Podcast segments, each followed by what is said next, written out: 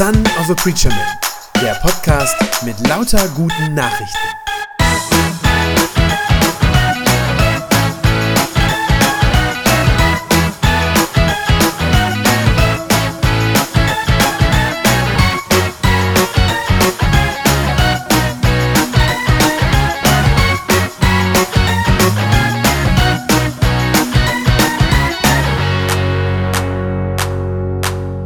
Kennt ihr die Weihnachtswerbung von Lind?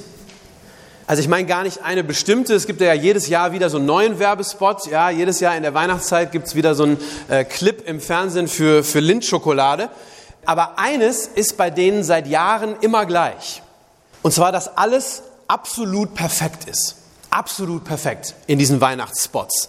Also man sieht immer eine festlich geschmückte Weihnachtsstube, natürlich so in einer malerischen Alpenhütte irgendwo, ist ja klar. Äh, die Kinder sind ganz adrett gekleidet, so im Norweger Strickpullover ne, mit Seitenscheitel. Vater und Mutter auch perfekt gestylt, völlig klar. Der Schnee draußen liegt pulverfein. Ja, es ist eine sternklare Nacht. Äh, die Lichter funkeln am Baum, im Kamin prasselt ein großes Feuer. Die Weihnachtsbaumkugeln, die blitzen so äh, um die Wette mit den strahlend geputzten weißen Zähnen. Und über allem liegt so ein goldener Schein, so ein Schimmer überall. Und als Sahnehäubchen gibt's dann den Schokoladenweihnachtsmann von Lind. Ja, und spätestens an der Stelle kann man so vor lauter Perfektion und Idyll das gar nicht mehr ertragen. Also ich jedenfalls. Ist ja wahnsinnig kitschig eigentlich. Aber warum funktioniert das trotzdem? Warum funktioniert solche Werbung und warum kommt die jedes Jahr immer wieder? Wir wissen, kein Mensch feiert so Weihnachten oder kaum jemand. Aber trotzdem, warum funktioniert das und warum lieben wir zu Weihnachten solchen Kitsch? Ich glaube, das liegt daran, weil wir wenigstens zu Weihnachten uns gerne einmal der Illusion hingeben, dass alles in Ordnung ist. Ja, alles wäre gut. Spätestens an Weihnachten kommt regelmäßig so der Wunsch in uns auf nach einer besseren Welt, nach einer heilen Welt. Danach, dass alles okay sein soll. Und so wird das dann eben auch gezeigt. So sollte das Leben eigentlich sein, ja? Harmonisch, idyllisch, schön, alles warm, liebevoll, so wie im Werbespot eben. Und das stimmt, das wäre ja auch schön. Es wäre ja schön, wenn die Welt so wäre. Aber natürlich wissen wir alle ganz genau, so ist es nicht. Das ist nicht die Wirklichkeit. Übrigens noch nicht einmal zu Weihnachten. Aber warum eigentlich? Warum ist das so? Warum gibt es denn immer noch Krieg in der Welt, wenn man mal so auf den großen Maßstab schaut? Oder im Kleinen, warum gibt es Unfrieden in den Familien? Gerade an Weihnachten. Warum zerstören wir unseren Planeten, auf dem wir leben, unser eigenes Zuhause? Warum müssen Menschen am anderen Ende der Welt hungern?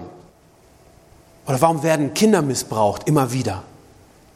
Obwohl wir doch eigentlich alle, ich würde sagen, jeder Mensch, wir doch eigentlich wissen, was richtig wäre. Wir wissen es doch eigentlich besser. Warum scheitern wir trotzdem immer wieder daran, eine bessere Welt zu schaffen? Geben wir uns vielleicht nicht genug Mühe? Könnte man ja jetzt auf die Idee kommen, dass man sagt, naja, komm, müssen uns einfach alle ein bisschen mehr ins Zeug legen. Ja, wir müssen uns einfach alle ein bisschen mehr anstrengen und dann wird das irgendwie schon wenn wir uns alle zusammenreißen. Ich fürchte, das ist es leider nicht. Das wird wahrscheinlich dieses Problem nicht lösen. Denn dass so ein paar gute Vorsätze, so nach dem Motto, jetzt versuchen wir es aber nochmal, dass das nicht funktioniert, das kann ja jeder bei sich schon so im persönlichen Bereich feststellen. Vielleicht gehörst du auch zu den Menschen, die sich äh, jetzt über den Jahreswechsel, also nach Weihnachten, immer vornehmen, sich nochmal zu bessern. Also die berühmten guten Vorsätze fürs neue Jahr. Also weniger Schokolade und dafür mehr Salat essen. Weniger Fernsehen und dafür mehr Sport machen. Weniger Zeit im Internet verdaddeln und dafür vielleicht öfter mal ein Buch lesen. So diese Dinge. Und drei Wochen lang gibt man sich dann richtig Mühe, so bis in die zweite Januarhälfte hinein. Aber spätestens im Februar merkt man, äh, huch, irgendwie bin ich wieder bei meinem alten Muster und bei meinem alten Verhalten, was ich vorher auch schon hatte. Und ich glaube, so wie das im Kleinen bei uns läuft, so ist das im Großen eben auch. Auch in der Politik, auch in der Wirtschaft, in allen Dingen letztlich. Also einfach nur ein bisschen sich zusammenreißen, ein bisschen mehr Mühe geben, das wird nicht die Lösung sein. Das Problem scheint irgendwie tiefer zu liegen. Es scheint so eine Art Schwerkraft des Bösen zu geben. Irgendwas, das uns immer wieder nach unten zieht. Irgendwas, das dafür sorgt, dass Beziehungen zerbrechen und Kriege ausbrechen. Etwas, das dafür sorgt, dass Menschen zu Drogen oder zu Gewalt greifen.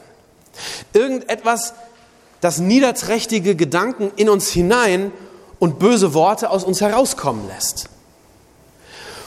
Obwohl wir es eigentlich besser wissen, obwohl wir viel lieber eigentlich das Gute und das Bessere wollen, zieht es uns oft nach unten zum Schlechteren.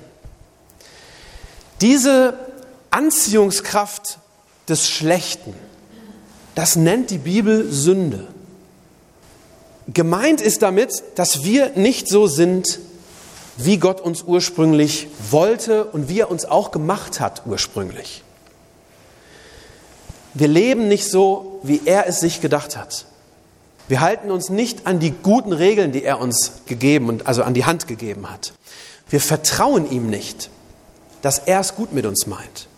Und deshalb machen wir in der Regel unser eigenes Ding und merken dann erst viel zu spät, wie viel Unheil wir in Wahrheit damit anrichten. Wir Menschen, so beschreibt das die Bibel, wir sind von Gott entfremdet. Da ist dieser Bruch zwischen Gott auf der einen Seite und uns Menschen auf der anderen Seite. Ein Beziehungsabbruch letztlich, den wir selber verursacht haben. Und weil wir das spüren, weil wir intuitiv wissen, dass zwischen Gott und uns nicht alles okay ist, deshalb gehen wir Gott oft lieber aus dem Weg.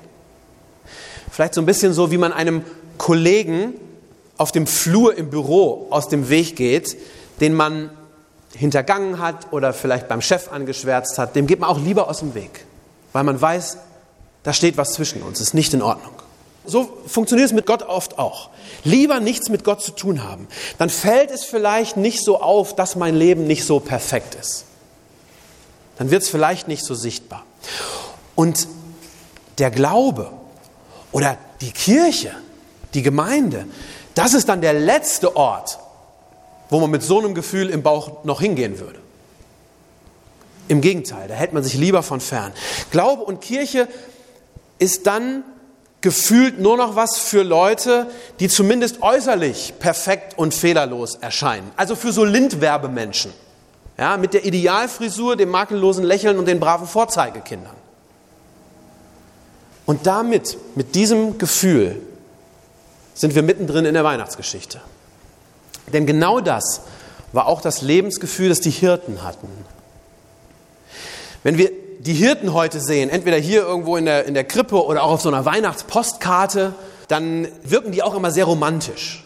So mit dem Stab und dem langen Lodenmantel und dem schönen Hut, den sie aufhaben. Und vielleicht haben sie noch einen Schäferhund dabei sogar. Aber so war das nicht. In Wahrheit war das Leben der Hirten damals sehr hart hatte nichts Romantisches. Mit Hirten wollte man auch nicht unbedingt was zu tun haben. Die galten so als raue und oft sogar als ein bisschen zwielichtige Typen, von denen man sich besser fernhält. Die waren nicht wirklich akzeptiert in der Gesellschaft. Die verbrachten ganz viel Zeit ja alleine, also ohne andere Menschen, nur mit ihren Schafen. Die lebten draußen auf den Feldern Tag und Nacht, weit weg so von der Stadtgesellschaft, von den etwas besser gestellten Leuten, die in den Städten wohnten. Die Hirten gingen sicher nicht oft zum Gottesdienst in die Synagoge, da hatten die gar keine Zeit zu. Und natürlich, die stanken nach Schaf, wenn sie dann mal in die Stadt kamen, also ganz unangenehm. Also hätte es damals schon Lindwerbung gegeben, dann wäre kein Hirte darin vorgekommen. Genauso wenig wie heute in der Lindwerbung auf einmal so ein Lkw-Fahrer mit so ölig verschmierten Händen da reinkommt. Oder ein frisch entlassener Knacki da irgendwo mit am Weihnachtsabend am Tisch sitzt. Die Hirten lebten ganz weit weg von der Gesellschaft, so von dem akzeptierten Mainstream und ganz weit weg von Gott. Bis Gott zu ihnen kommt, bis Gott selber zu ihnen kommt, buchstäblich aus heiterem Himmel. Die Hirten, so wird das erzählt in der Bibel, die sitzen da nachts Wahrscheinlich haben sie ein Feuerchen an, sitzen da nachts und bewachen ihre Schafe. Vielleicht hatten sie schon ein bisschen was getrunken, so gegen die Kälte. Vielleicht hatten sie sich auch gerade noch ein paar unanständige Witze erzählt, um sich zu unterhalten. Und da wird auf einmal die dunkle Nacht taghell erleuchtet.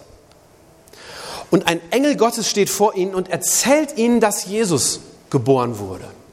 Ausgerechnet diesen Leuten, die keine Vorzeigebiografie hatten. Ausgerechnet zu denen schickt Gott seinen Boten. Ausgerechnet diese Typen sind die Ersten, die die frohe Botschaft von Weihnachten hören. Warum die? Warum die? Weil Jesus genau für sie und für Menschen wie sie geboren wurde. Was sagt der Engel zu den Hirten, als er vor ihnen steht? Für euch, für euch ist heute der Heiland geboren, sagt er. In Jesus kommt Gott gerade zu denen, die nicht perfekt sind. Gerade zu den Leuten, die ihr Leben nicht im Griff haben. Jesus kommt für die Menschen, die Fehler machen. Für die, die falsche oder sogar böse Dinge getan haben.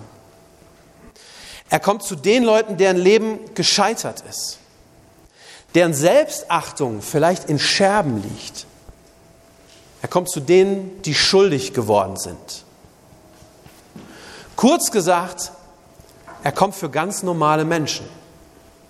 Er kommt für uns Sünder. Gott fragt nicht erst nach, ob die Hirten anständig waren und wie oft sie den Gottesdienst besucht haben und ob ihre Kinder vielleicht hübsch anzuschauen sind. Nein, er kommt und sagt sinngemäß, sagt er, egal wer du bist und egal was du getan hast, es gibt Hoffnung. Für dich ist heute der Retter geboren. Komm und sieh. Und das ist die alles entscheidende Pointe. Das ist das Herz von Weihnachten. Dass nämlich nicht wir den Himmel auf Erden schaffen müssen. Das schaffen wir sowieso nicht sondern dass Gott den Himmel zu uns auf die Erde bringt. Was die Hirten damals bei der Geburt von Jesus noch nicht ahnen konnten, er ist auch derjenige, der dann alle Schuld, alles Böse, all das Schlechte aus der Welt schafft. Nämlich später, viel später, durch seinen Tod am Kreuz. Etwa 30 Jahre später. Da stirbt Jesus am Kreuz und er macht damit unsere Rettung, die an Weihnachten begonnen hat, sozusagen komplett. Am Kreuz stirbt er dann für alles, was wir falsch gemacht haben, alles, was wir einander angetan haben, für unser böses Herz, für unsere Gottlosigkeit, für all das Schlechte in dieser Welt. Am Kreuz, so sagt es die Bibel, nimmt er dann schließlich unsere Schuld auf sich und macht uns dadurch frei von all dem. Die Geburt von Jesus an Weihnachten und dann sein Tod am Karfreitag. Das ist wie so ein, so ein Reset, so ein Neustart für meine Beziehung zu Gott. Ich muss jetzt nicht erst in Vorleistung gehen, erst ein besserer Mensch werden, um zu Gott kommen zu können. Ich muss nicht irgendeine moralische Leiter sozusagen mühsam emporklettern zu Gott hin, sondern Gott kommt zu mir herunter. Ich muss nicht mal mein eigenes Leben im Griff haben, um bei Gott angenommen zu werden, sondern er kommt und er räumt auf mit allem, was bei mir falsch ist, mit meiner Sünde. Die Hirten waren, wie gesagt, keine Vorzeigetypen wie in der Werbung. Und trotzdem haben sie das erlebt, haben erlebt, dass Gott zu ihnen kommt und diese Barriere einreißt zwischen ihm und uns. Sie haben das erlebt, Gott wird einer wie wir. Wie wir. Sie haben das erlebt, dass er in ihr kleines, ihr eigentlich total unbedeutendes und auch hartes Leben hineingekommen ist. Jesus wird in den gleichen Dreck hineingeboren, mit dem die Hirten jeden Tag umgeben sind. Im Schafsmist. Wahrscheinlich riecht Jesus genauso nach Schaf, nachdem er da in der Krippe gelegen hat. Und daran können die Hirten es sehen und begreifen, Gott ist nicht für die angeblich perfekten Menschen, die es sowieso nicht gibt, aber für die angeblich perfekten Menschen. Nicht für die Reichen und die Schönen und die äußerlich Frommen, sondern Gott ist ja für uns. Gott ist ja für uns. Viele Jahre später als erwachsener Mann, da hat Jesus dann einmal diesen Satz gesagt, den wir vorhin in der Lesung gehört haben. Jesus hat gesagt, nicht die Gesunden brauchen einen Arzt, sondern die Kranken. Ich bin nicht gekommen, solche Menschen in Gottes neue Welt einzuladen, bei denen alles in Ordnung ist, sondern solche, die Gott den Rücken gekehrt haben.